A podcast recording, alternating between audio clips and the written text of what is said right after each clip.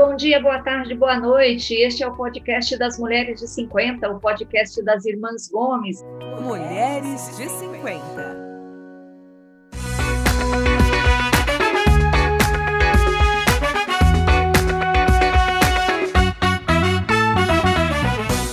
Tereza, jornalista, moro em São Paulo e estou aqui com as minhas irmãs, a Lúcia, ginecologista em Cascavel, no Paraná. Oi, Lúcia. Oi, bom dia, boa tarde, boa noite. Estamos aqui também com a Mel, que é veterinária, médica veterinária em Naviraí, no Mato Grosso do Sul. Oi, Mel. Oi, meninas a Sandra, que é advogada em Curitiba. Tudo bem, Sandra? Tudo bem, como vão? Passaram bem de semana? Bom, vocês já sabem que a gente está lá no Instagram, você pode curtir os nossos episódios e você também pode ouvir os episódios antigos que estão lá no Spotify, no Google Podcast, no Apple Podcast.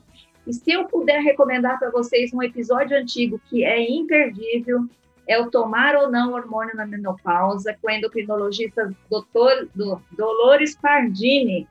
E ó, é, é, um dos episódios mais ouvidos da nossa série aqui de, de podcasts.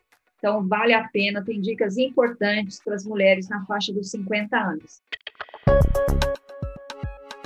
E hoje, como sempre, a gente tem uma convidada ou um convidado mas hoje nós temos uma convidada que é do outro mundo, praticamente, né? Que para a gente é uma convidada que vem de muito longe, vem de Pasadena, nos Estados Unidos, na Califórnia. É uma brasileira que trabalha na NASA há muitos anos. A gente tem a honra de receber aqui a Rosali Lopes. Oi, Rosali. Bem-vinda, Rosali. Olá, olá, é um prazer estar aqui. Prazer é nosso, Rosali. A Rosali é astrônoma, é geóloga planetária, é vulcanóloga, é pesquisadora na, da NASA. Depois você fala exatamente onde você trabalha, tá, Rosali? É carioca, você é de 57, então você tem 64? Quatro, é. Uhum. É capricorniana, boa gente como eu, né? Nasceu em janeiro, eu sou de dezembro, somos capricornianos. E, gente, ó, astronomia para quem está confundindo com astrologia, com, com, enfim, é a ciência que estuda e observa os astros. Então, a Rosalie é uma especialista em estudar os astros. Rosalie, muito obrigada por ter vindo participar aqui do nosso podcast. E a gente queria começar perguntando para você o que, que você faz na NASA. Eu sou pesquisadora, mas faço trabalhos diferentes. E um dos meus cargos agora, que me ocupa mais de metade do tempo, é ser cientista-chefe da área de ciências planetárias. Então, eu julgo muitas propostas, eu uh, tomo parte em decisões uh, estratégicas, qual vai ser a direção uh, que a gente vai tomar no laboratório em termos de ciências planetárias, propostas de missões, esses tipos de coisa. Mas eu também tenho minha própria pesquisa, eu, eu uh, sou chefe de um time uh, internacional que uh, pesquisa a Lua Titã. e também faço trabalhos sobre a, a, a Lua Io de Júpiter, que é uma lua onde tem vulcões ativos. A Titã é uma lua de Saturno e uma lua de Júpiter. Então, uh, eu faço trabalhos diversos, digamos. E qual a diferença de um vulcão na Lua, em uma Lua e um vulcão na Terra? Eu acho que a diferença mais importante é que na Terra nós temos placas tectônicas, então aonde você encontra vulcões é determinado uh, pelas placas tectônicas, onde elas estão se chocando uma na outra, por exemplo, como nos Andes, uh, ou, ou, onde elas estão uh, uh, se afastando uma da outra, como no Oceano Atlântico, e ilhas como Islândia são resultados também de vulcanismo, mas dessas placas tectônicas se afastando. E a, a Terra é o único lugar do sistema solar onde nós temos esse movimento de placas tectônicas e, e tem muitas outras diferenças. Os vulcões de Io, uh, a maioria são lagos, de, caldeiras com lagos de lava. E lagos de lava são muito raros na Terra, mas são comuns lá em Io. Agora, foi Io que você descobriu a maior quantidade de vulcões que, que colocou você no Guinness Book? É, é, pois é, é, foi muito engraçado. Eu, um, uh, eu trabalhei na missão Galileu uh, com o instrumento infravermelho, eh, e o instrumento infravermelho detecta calor, uh, então eu era a pessoa que examinava esses dados todos no infravermelho dessa lua Io. Uh, e aí uh, eu comecei a descobrir um vulcão, outro. Ah, esse a gente não sabia, porque antes da nave Galileu ir lá, a gente só sabia assim, de um, uma dúzia de vulcões. Um, uh, descobertos pela nave que tinha ido antes, a, a Voyager. Um pessoal, eu, quer dizer, eu fazia pesquisa sobre esses vulcões também, mas o pessoal do meu time uh, começou a brincar comigo, dizendo: você está descobrindo tantos vulcões que você devia estar no Guinness. Anos depois, da, da, alguns anos depois da missão Galileu acabar, uh, veio um, um uh, postdoc, que é estudante de pós-doutorado da Inglaterra, para trabalhar comigo, e ele ouviu uh, alguém brincando sobre isso e ele disse: um amigo meu trabalha para o Guinness eu vou uh, dizer para ele sobre você. Aí o amigo entrou em contato comigo e uh, pediu os meus papers, né, minhas publicações, e entrou em contato com outras pessoas também do time de Galileu. E acabou que tem uma notinha sobre mim no livro, uh, infelizmente só a edição em inglês, não a em português. Em 2006, que eu sou a pessoa que descobriu mais vulcões ativos em qualquer lugar. Eu descobri 71 vulcões ativos. E, e, foi muito engraçado quando isso aconteceu. O meu, uh, meu filho, que era novo, uh, ficou, uh, ficou muito contente quando a gente foi numa livraria e eu, eu vi o livro. aí ele começou a telefonar para os amigos dele, dizendo: Ah, minha mãe está no Guinness.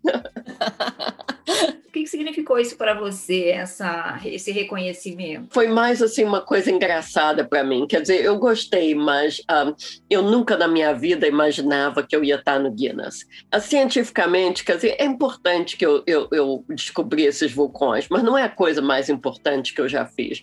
Mas, uh, mas foi. Uh, é, foi, foi divertido, foi uma coisa divertida. ah, que legal. E o que, que te levou por esse por esse caminho? Você sabia desde criança que você queria trabalhar com astronomia? Eu cresci durante a corrida à Lua, o programa Apollo, os russos e os americanos uh, tentando ir para a Lua, uh, posar alguém lá, e eu um, me entusiasmei muito sobre isso. E um, eu queria ser astronauta. Mas aí eu vi que, bem, eu era menina brasileira, uh, naquela época só tinha tido uma mulher uh, que tinha ido ao, ao espaço uh, da Rússia. E, e, e, sabe, foi mais assim uma experiência na época. Aí não tinha programa espacial brasileiro, não tinha nenhum astronauta brasileiro, todos os astronautas eram americanos ou russos. E não só isso tudo, mas eu também era muito míope desde os seis anos de idade, que eu sei que eu sou muito míope. Uh, então eu achei que realmente ser astronauta não ia dar. Então eu resolvi uh, estudar astronomia e ajudar o programa espacial de outra maneira, ficando aqui na Terra, mas uh, trabalhando com o programa espacial. Então foi assim uma adaptação do meu sonho, uh, mas eu não posso reclamar porque uh, tem, sabe é uma carreira que tem tem sido maravilhosa para mim. Ô, Rosalie, a gente imagina você num telescópio todo dia trabalhando, observando lá o céu. Não é isso, né? Como é que é? Não uso telescópios para minha pesquisa. Eu uso naves espaciais.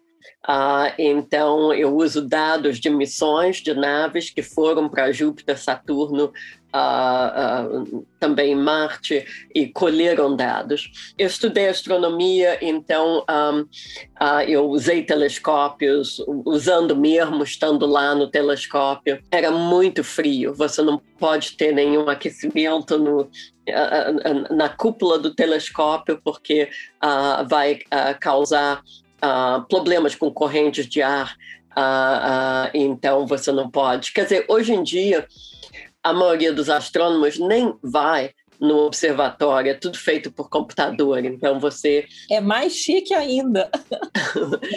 controla o telescópio pelo computador.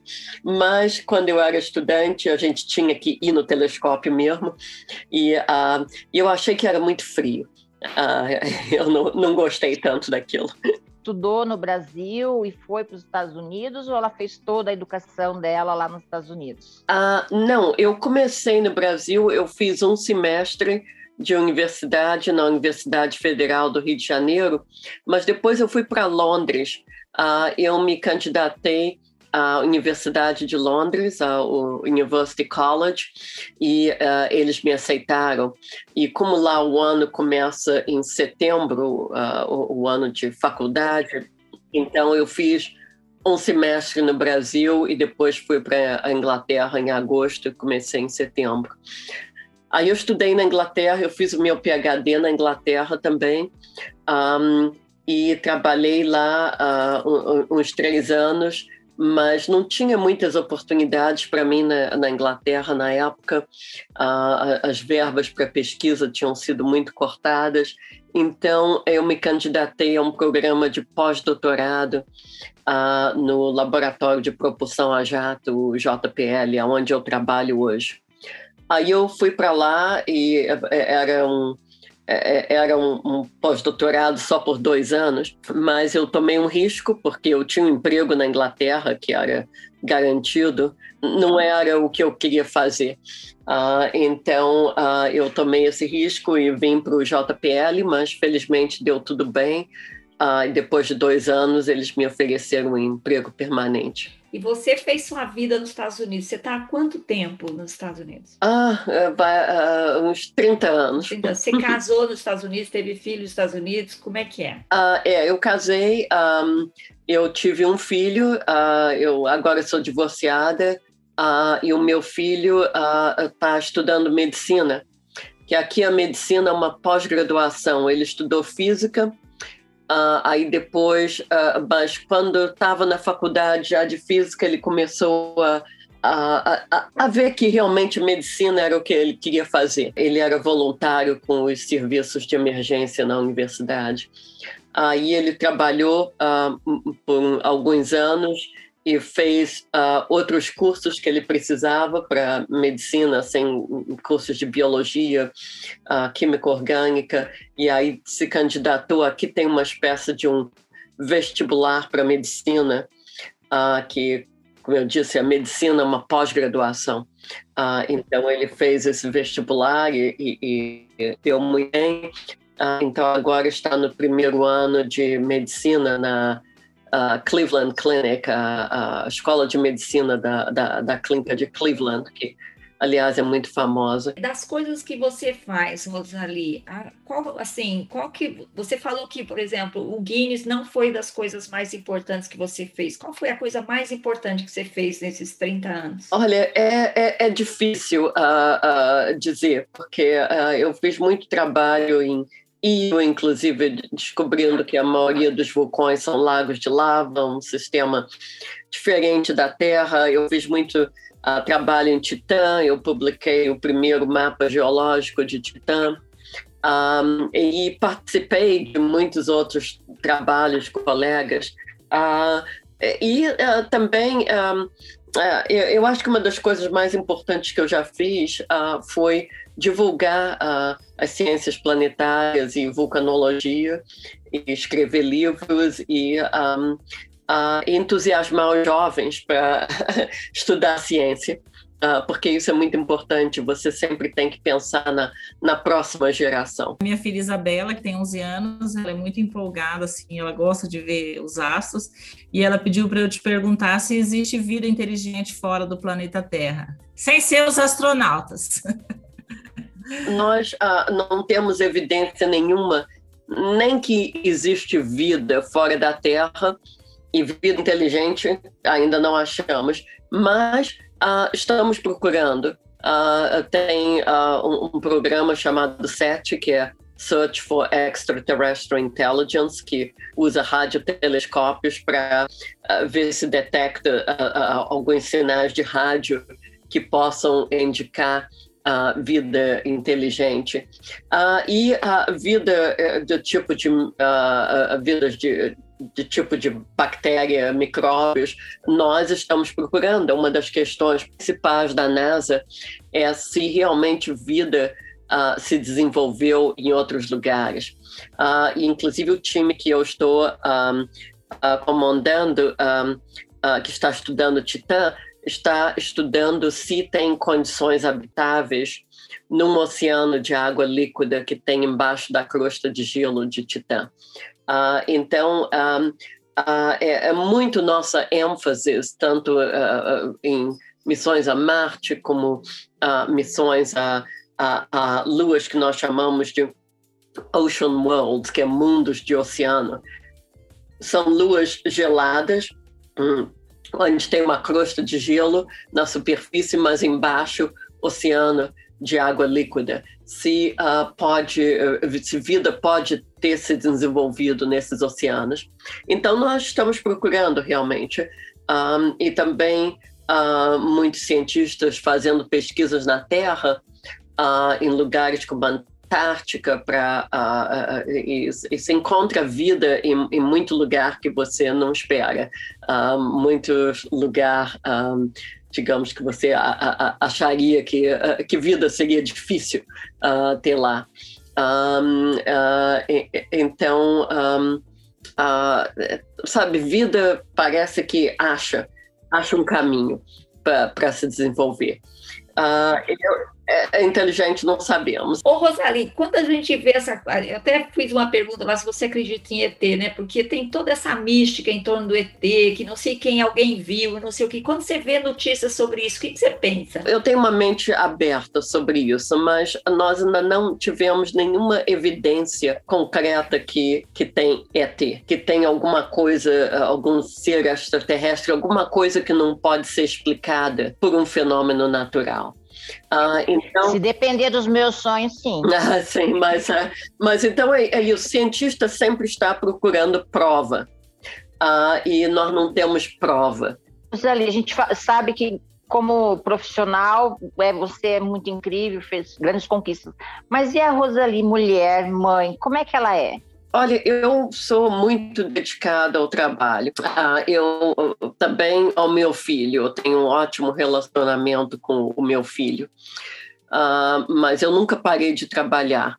Ah, eu, eu, ah, quando ele nasceu, eu tirei duas semanas e meia quando ele nasceu. Minha mãe veio do Brasil Uh, e, e, trouxe uma, uma jovem que ela conhecia que um, queria aprender inglês então veio como au pair uh, e ela teve uma história aqui extraordinária, porque uh, ela veio sem saber uma palavra de inglês, uh, aí ela tomava conta do bebê durante o dia, estudava de noite, e, um, e, e, ela depois foi para uh, para o que a gente chama um colégio da, de, de, comunidade, que não é uma faculdade, mas é uma pré-faculdade. Aí ela fez isso, aí durante esse tempo ela conheceu um americano, se casou, aí foi para a universidade mesmo uh, e se formou como professora, depois um mestrado, tudo em inglês. E uh, hoje ela trabalha aqui em Pasadena pra, uh, uh, dando aula uh, para a escola secundária. Você é, se sente hoje mais americano ou mais brasileira? Ah, olha, eu sou um terço, eu, eu, me acho assim, um terço brasileira, um terço americana, um terço inglesa, porque eu morei 13 anos na Inglaterra. Uh, inclusive, eu tenho três cidadanias, eu tenho as três. Uh, então, eu sou muito internacional. Uh, e, e, eu acho que isso é muito bom, porque uh, eu, eu acho que a gente, morando em lugares diferentes do mundo, eu também morei seis meses na Itália, um, e, e eu, eu, acho que isso te dá assim, uma tolerância muito grande, uma compreensão de outras culturas e de outros modos de fazer as coisas. Uh, então, e todo lugar tem seu lado bom seu mal, seu, uh, e, seu lado ruim, uh, e, um, ou seu lado não tão bom. então, um, eu me considero assim, é, muito internacional. Você falou que é, gosta né, de entusiasmar os jovens, de inspirar os jovens. Você é uma mulher extraordinária, conquistou coisas na vida que é, é, é, é meio que inimaginável para a maioria das pessoas. Eu sei que deve ter sido um caminho muito difícil e um caminho muito trabalhoso e tudo mais, cansativo e tudo. Mas é, para uma pessoa normal, isso é possível? Eu, eu digo a, a, em relação ao QI, porque eu imagino que você tenha um QI muito alto. Você já mediu seu QI, Rosali? Há muito tempo atrás eu, eu fiz um teste de, da, da Mensa, que eu sei que o meu uh, QI é, é, é suficiente para entrar na Mensa, mas uh, eu, eu, nunca entrei. Eu só fiz de curiosidade, mas uh, eu não me lembro. Mas eu acho que a coisa mais importante é a dedicação. É a dedicação e trabalho, porque um, quando você pensa assim, num sucesso numa carreira científica, eu já conheci muita gente que era muito mais inteligente do que eu, eu achava, melhores alunos e tudo, mas eles não tiveram a dedicação. Teve uma pessoa, uh, eu não me lembro se foi o Einstein ou quem disse que é 1% inspiração e, e 99% perspiração, né? Você realmente trabalha muito. E eu também já conheci gente que teve carreira, uma boa carreira na área científica que sabe, não é lá uh, uh, super inteligente, mas eles trabalham. Uh, então, eu acho que a dedicação e, e, e, também você ter uma personalidade que você vai lutar, porque um, sempre vai ter problemas, Uh, sempre uh, vai ter, uh, sabe, pedras no seu caminho. Então, é você ter aquela dedicação e também um, não deixar que as dificuldades uh, uh, façam você desistir. Ela não quer humilhar a gente, ela não quer humilhar a gente, vocês não estão entendendo. Você deixou de viver coisas porque você estava se dedicando aos, aos, seus estudos, às suas pesquisas? Algumas coisas, mas uh, não é que eu agora diga, ah, eu devia ter feito isso ou aquilo, não, não é coisa que eu senti falta. Eu, é, eu queria ter. Um, uh, passado uh, mais tempo com a minha família.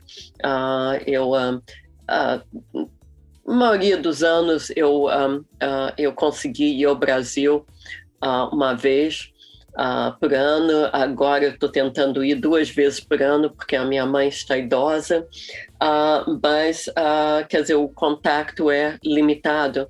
Mas isso, quer dizer, é uma, uma coisa que eles todos entendem, que o, o meu caminho na vida foi diferente. Um, e também um, uh, passar um pouco mais de tempo com meu filho quando ele era pequeno, mas ele também entende que uh, uh, eu, uh, eu acho que não é tão importante a quantidade do tempo, mas a qualidade do tempo. Essa dedicação ao seu, seu trabalho, à sua pesquisa, significou em algum momento da vida que você trabalhava tipo mais que 10 horas por dia, mais que, sei lá, você trabalhava além do normal? Quantas horas você trabalhava? Em geral, eu sempre trabalho além do normal. uh, e, uh, e eu ainda eu gosto de trabalhar e eu ainda todos os livros que eu escrevi agora, quer dizer, uns eu, um, digamos, uh, editei, quer dizer, um, um, eu não, uh, não escrevi completamente, mas uh, eu já estou no livro número 9. Uh, e um, uh, mas os livros, e, e, todos eu faço assim fora do trabalho, então é no fim de semana. Uh, e um, uh, eu estava escrevendo meu primeiro livro quando meu filho ainda era bebê, então nos fins de semana ele, ele ia dormir, assim, uh, uh, dormir de tarde, aí eu ia para o computador, começava a escrever. Uh, então, é, mas eu sempre gostei de trabalhar.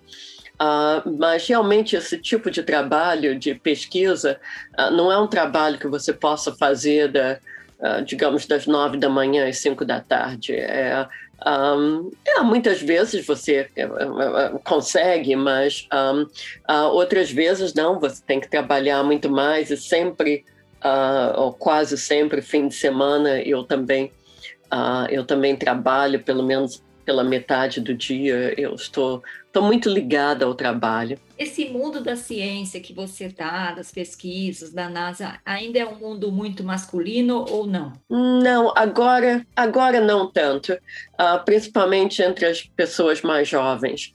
Um, uh, na, na, minha área de ciências planetárias, uh, se eu for contar pelo menos, uh, digamos, pelo número de pessoas afiliadas a uma certa sociedade de ciências planetárias, é mais ou menos 25% mulher, é entre 25% e 30%, mas na faixa mais jovem,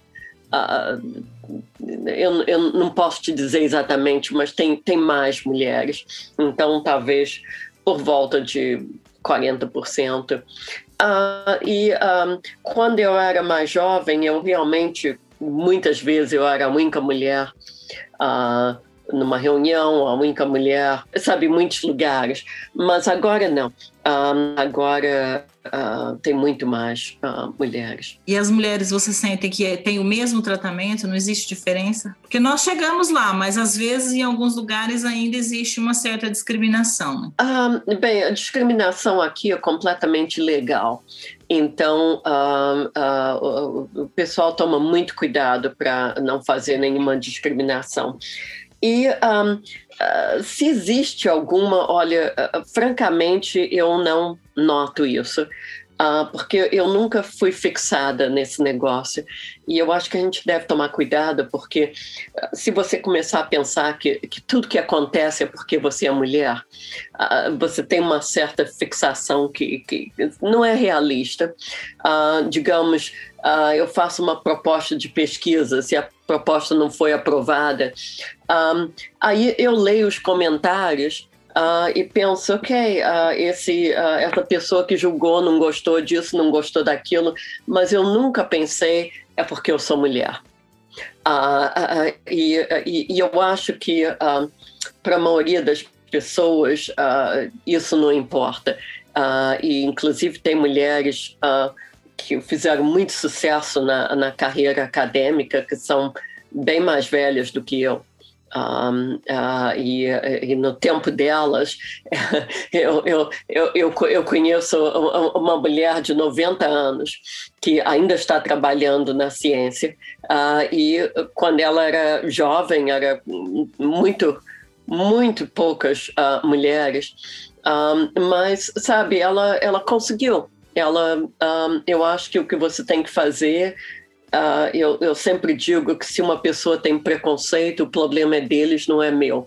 Então você tem que ir à frente, fazer o seu trabalho da melhor forma possível. Você falou dessa pesquisadora que tem 90 anos e ainda trabalha. Você vai trabalhar em pesquisa até quando? Não sei, mas eu acho que eu nunca vou parar de trabalhar completamente, a não ser que que seja algum problema de, de saúde. Um, mas um, aqui não tem uma aposentadoria compulsória. Um, talvez em, em alguns anos eu queira uh, assim me aposentar no sentido de não ter obrigação, uh, mas ainda continuar trabalhando. Uh, e fazendo minhas pesquisas. Uh, então, é, vamos ver. Uh, a pesquisadora de 90 anos era professora de uma universidade e ela se aposentou da universidade, mas continuou como é, é, emérita fazendo pesquisa. Muito legal. Quando faz o que gosta, não para nunca. Né? Rosalie, você falou que já tem nove livros e eu queria, eu achei muito curioso o título desse aqui, Turismo de Aventura em Vulcões. Eu vou confessar que eu não li o livro, mas eu achei curioso o título. E isso me lembrou, primeiro, por que, que tem esse título? E segundo, em algum momento vamos fazer turismo em outros planetas? Ah, por enquanto não, por enquanto, mas, uh, mas já tem gente fazendo turismo na estação espacial e, um, e uh, já tem até um, um, um bilionário aí que vai um, quer levar umas pessoas numa viagem de volta à Lua, uh, não para posar na Lua, mas uh, numa órbita para Uh, e, e, ao redor da Lua. Uh, então, uh, é, o turismo ainda está muito, muito caro, o turismo espacial, mas é uma coisa que vai se desenvolver. turismo em vulcões, esse foi o primeiro livro que eu escrevi, e realmente. Um, ah, é, eu acho que é o meu melhor livro. Foi traduzido, foi o único que foi traduzido em português. Uh, e um, o que acontece é que eu dava muitas palestras sobre vulcões uh, para grupos não acadêmicos, uh, grupos interessados, né? clubes, esse tipo de coisa. E muita gente me perguntava ah, eu queria tanto ir a um vulcão, fotografar um vulcão, mas eu não sei o que, que é perigoso, o que, que não é. Aí eu decidi escrever esse livro Uh, uh, que dá, uh, ensina as pessoas sobre vulcões, tem guias para vulcões diferentes em lugares do mundo diferentes, todos acessíveis. Vulcões na Terra. É, na Terra. Então, e, e, ensina as pessoas que vulcões tem uns que são muito perigosos, mas outros não. e você pode ir a a, a vulcões, digamos, no, no Havaí ou na Islândia ou uh, nas ilhas de Vanuatu uh, e, e, e, poder ver e fotografar uh, vulcões ativos que não são muito perigosos, mas um tipo de vulcão como um vulcão explosivo como o Monte Santa Helena nos Estados Unidos, você não deve chegar perto. então tem uh, muitos tipos diferentes, uh, tem tipos de erupções diferentes, e, um, mas eu acho que a, a coisa mais linda uh, que tem é você estar perto de um vulcão. Eu fui ao Etna, lá na Sicília, subi lá, mas estava tranquilinho, não teve problema nenhum, mas é um vulcão que volta e meia entra em erupção, né? Agora, agora está em erupção. E o Etna foi o meu primeiro vulcão. Foi, é o meu único. É. ah, é. Não, foi lá que eu fiz muito trabalho de campo quando eu estava fazendo meu PhD. Ah, então eu conheço aquele vulcão ah, bem. Ah, e ele é traiçoeiro. Ele, ah, ah, muitas vezes, você pode ver erupções lindas, mas outras vezes ele de vez em quando pode ter uma erupção, um, uma explosão. Uh, e quando eu estava lá, uh, quando eu era estudante, ele teve uma explosão que matou vários turistas que estavam, como você, né, perto da cratera. Ixi, que medo, que medo. Sorte, Tereza.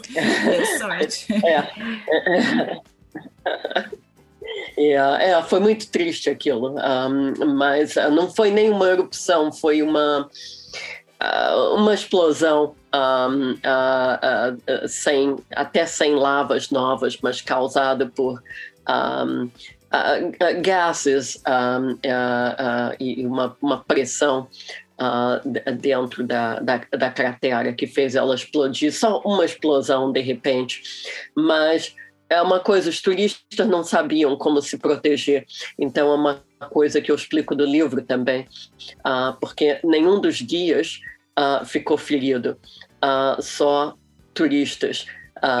e, porque eles começaram a correr. e quando um vulcão explode assim, você não pode correr, você tem que olhar para cima e ver uh, onde o que nós chamamos de bombas, que são pedaços de, uh, de rocha, né? se elas estão vindo para cima de você e você aí ir para um lado ou ir para o outro, mas você tem que ficar de olho naquela aquela rocha, como se fosse um míssil que está indo na, na sua direção. Tem que ficar se desviando das. É, exatamente. olha é. só.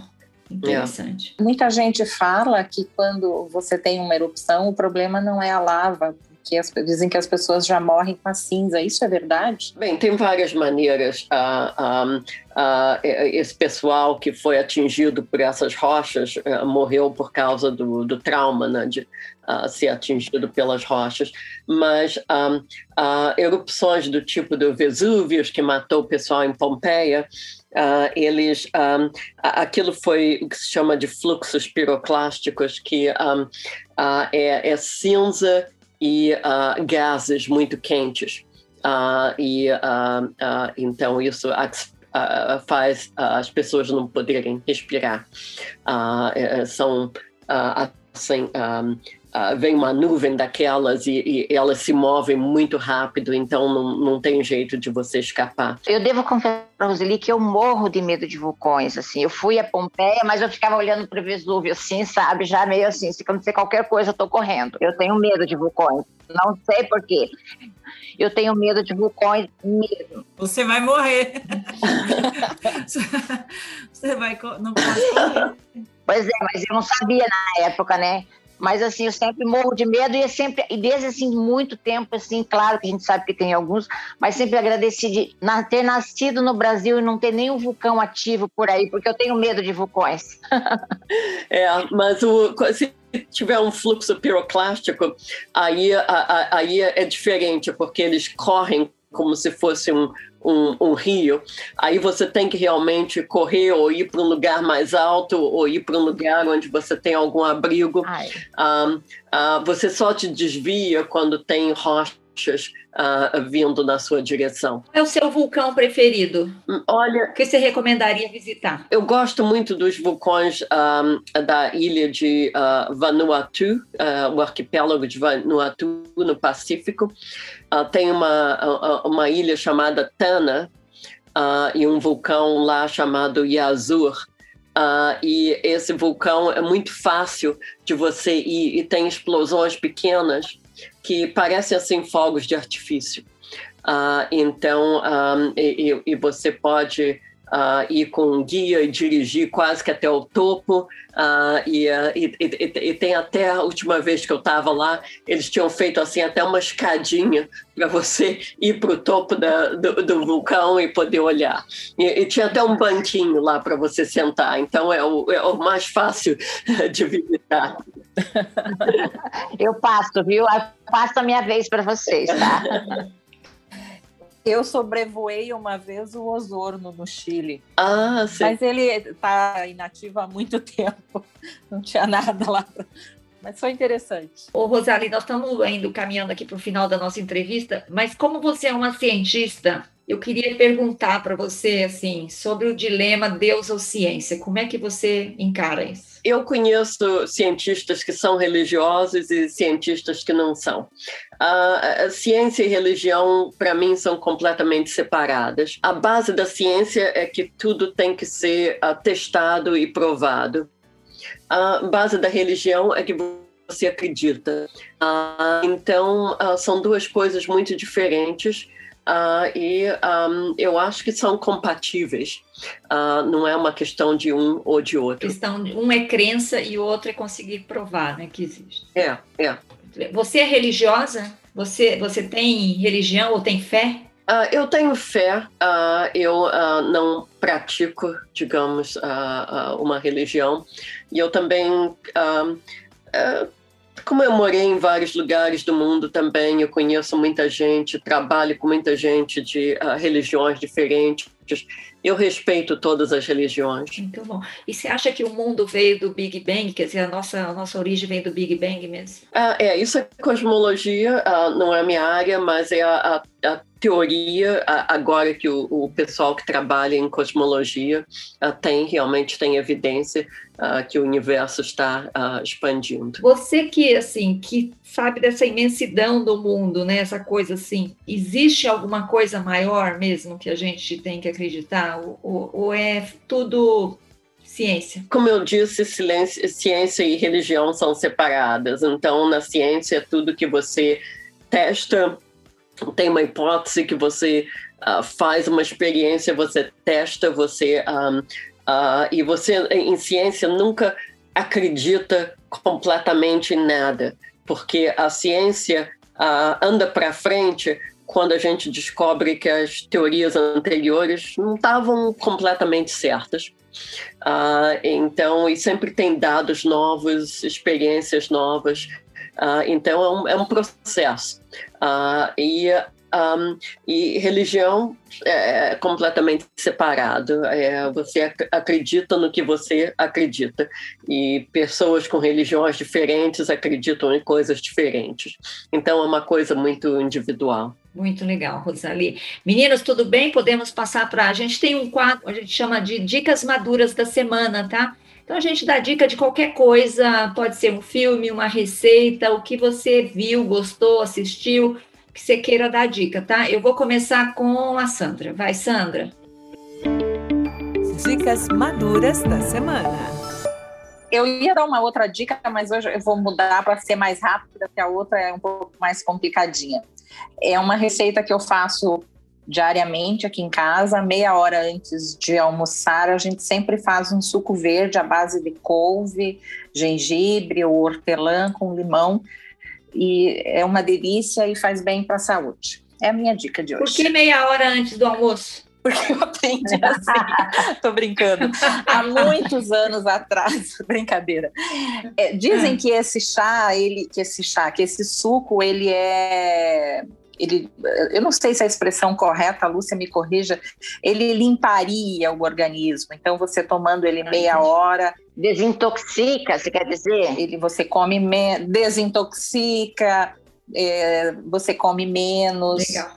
Então é isso. Tá bom. Dá mais saciedade, então você come menos. É, tem bastante fibras aí, né? Deve diminuir a fome. Legal. Vai lá, Smel. Obrigada, Sana. Ó, para quem tá com vontade de assistir um filme de amor tipo Sessão da Tarde, vou indicar o filme Amor em Tempos de Guerra, que é um filme que se passa na Primeira Guerra Mundial. É um, uma história de amor com guerra, bem legal, tipo Sessão da Tarde. Tem um ator muito lindo, Michael Huisman, que é holandês, e uma, uma atriz islandesa, que é o primeiro filme que ela faz, a Era Hilmer. E tem o Ben Kingsley também, que já é mais conhecido. Amor em Tempos de Guerra, de 2016. Tipo Sessão da Tarde, bem gostosinho de assistir. Legal. Lúcia, tem alguma dica? A minha dica, eu gostaria da Rosalie falasse para gente.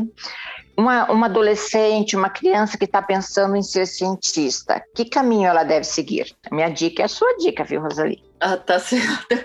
Olha, é, eu acho que todo mundo tem que achar a, a sua paixão, realmente o que você gosta. Então, um, uh, e às vezes a pessoa acha muito um, em termos de idade, uh, e às vezes ir para a universidade, como meu filho foi, ele achava que ia ser física, mas aí descobriu que a paixão dele era medicina. Uh, e então você tem que achar aquilo que realmente aquele trabalho, aquela carreira que vai ser a sua paixão. Aí você segue e estuda muito. A minha dica é para quem, é, todos nós aqui no Brasil, não sei, nos Estados Unidos, Rosalie, estamos recebendo pelo WhatsApp para aceitar os termos de privacidade do WhatsApp. Né? A gente tem até maio para fazer isso, todo mundo deve estar recebendo. A questão é. Hã? Você já recebeu, Lúcia? Eu estou recebendo. Tá questão é o seguinte: se você não aceitar WhatsApp, os termos de privacidade do WhatsApp, a partir de maio você não vai poder usar mais. Então, assim, é você escolher. Ou você aceita o que o WhatsApp quer, ou você deixa de usar o WhatsApp. É simples assim, gente. Então, aqui no Brasil, não sei aí nos Estados Unidos, Rosalie, a gente usa muito o WhatsApp. Aqui é o, é o aplicativo de conversa mais usado. Tem que aceitar isso, né? Eu achei que não era para aceitar. É, tá aparecendo uma mensagem acima. Ou você aceita, leia lá, ou você aceita ou você vai ser excluído a partir de maio. Vão te bloquear. Tá? Eu uso, uh, mas uso muito para conversas com o Brasil. Uh, mas eu ainda não recebi esse comunicado do WhatsApp. Talvez seja só no Brasil. Eles vão te bloquear automaticamente. Rosalie, você tem alguma dica para nós? Alguma coisa aí? Direto dos Estados Unidos. eu acho que eu já dei minhas dicas hoje. Uh, então, muito obrigada. Muitas. Uh, Muitas foi um prazer uh, conversar com vocês. e e até, até alguma outra vez. Muito obrigada. Prazer foi meu, Rosali. Em breve eu espero, Rosali. Gente, olha, a gente, nós tivemos aqui hoje o privilégio de receber a Rosali Lopes, que é uma brasileira astrônoma, geóloga, especialista em vulcões. Tem um livro chamado, é, peraí, deixa eu achar aqui, Turismo de Aventura em Vulcões, que agora eu fiquei curiosa para ler. Tem traduzido em português, né, Rosali? É. Gente, é a nossa brasileira que trabalha na NASA há mais de 30 anos e teve aqui com a gente contar um pouquinho sobre a vida dela de cientista, sobre a vida dela de mãe nos Estados Unidos e compartilhou com a gente aqui os aprendizados dela. Muito obrigada, Rosali. Não, obrigada eu. Obrigada. orgulho. Tchau. Obrigada. Obrigada. Gente, esse foi o podcast das Mulheres de 50, uma produção da Jabuticaba Conteúdo. Obrigada, tchau, até a próxima semana. Mulheres de 50. Esse podcast foi produzido e editado pela Jabuticaba Conteúdo, contando histórias de quem faz a diferença.